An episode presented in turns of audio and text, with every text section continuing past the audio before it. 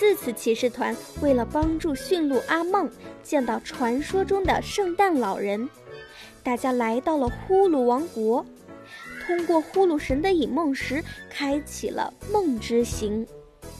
接着，大家手拉着手，共同努力想着圣诞老人的模样。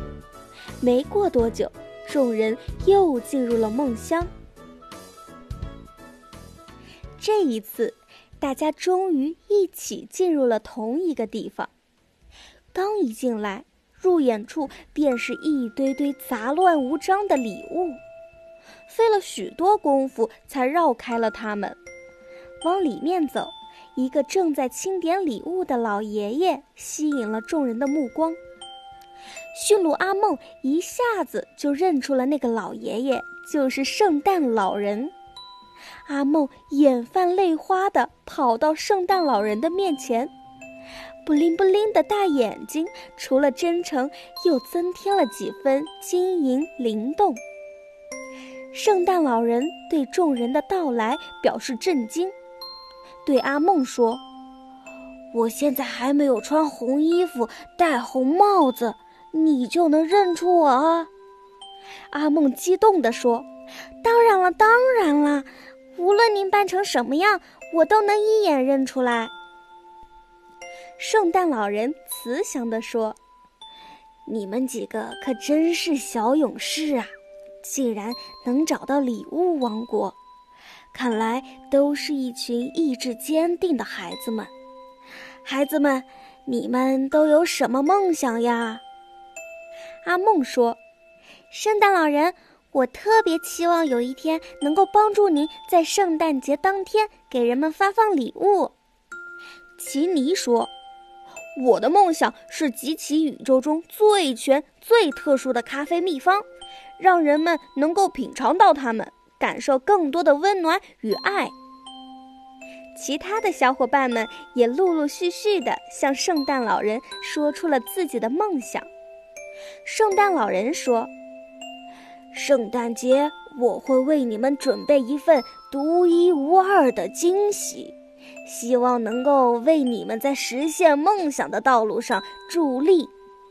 不过，我现在遇到了一些麻烦。”可能今年的圣诞节，有一些孩子们没有办法收到礼物啦。奇尼急忙地问圣诞老人：“您遇到什么麻烦了？”圣诞老人摸着胡子回答道：“唉，由于今年人们的愿望太多了，导致我现在还没有清点好名单。可是今晚就是平安夜了。”唉，大家看了看彼此，纷纷表示十分愿意帮助圣诞老人清点礼物名单。大家齐心协力，礼物很快就清点完毕了。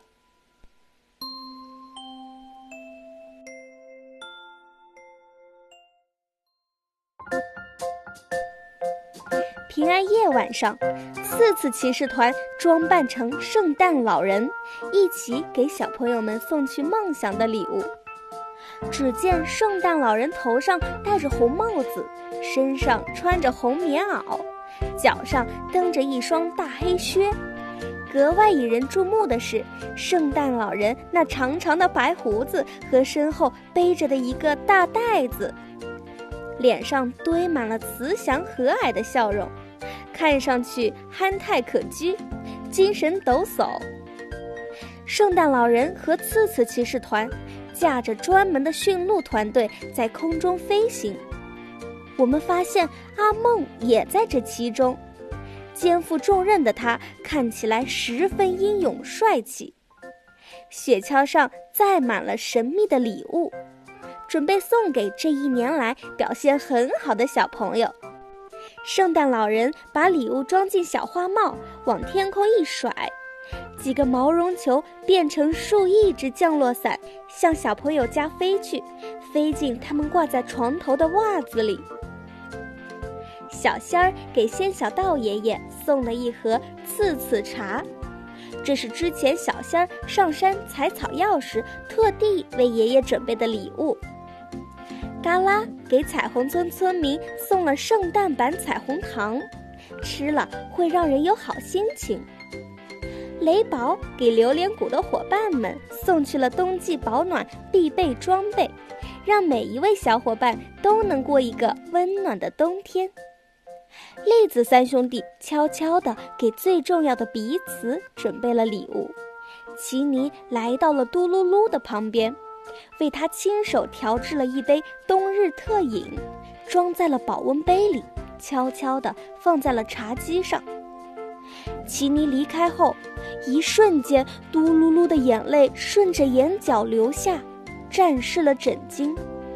谁能想到，外表坚硬的嘟噜噜，内心也是如此的柔软？唯有爱能解释得通了。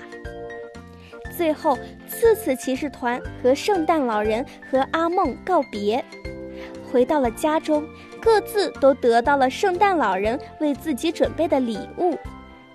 奇尼又获得了一个咖啡锦囊，上面写着“白胡子咖啡的秘密”。难忘的平安夜很快就这样结束了，但次次骑士团的探险仍在继续。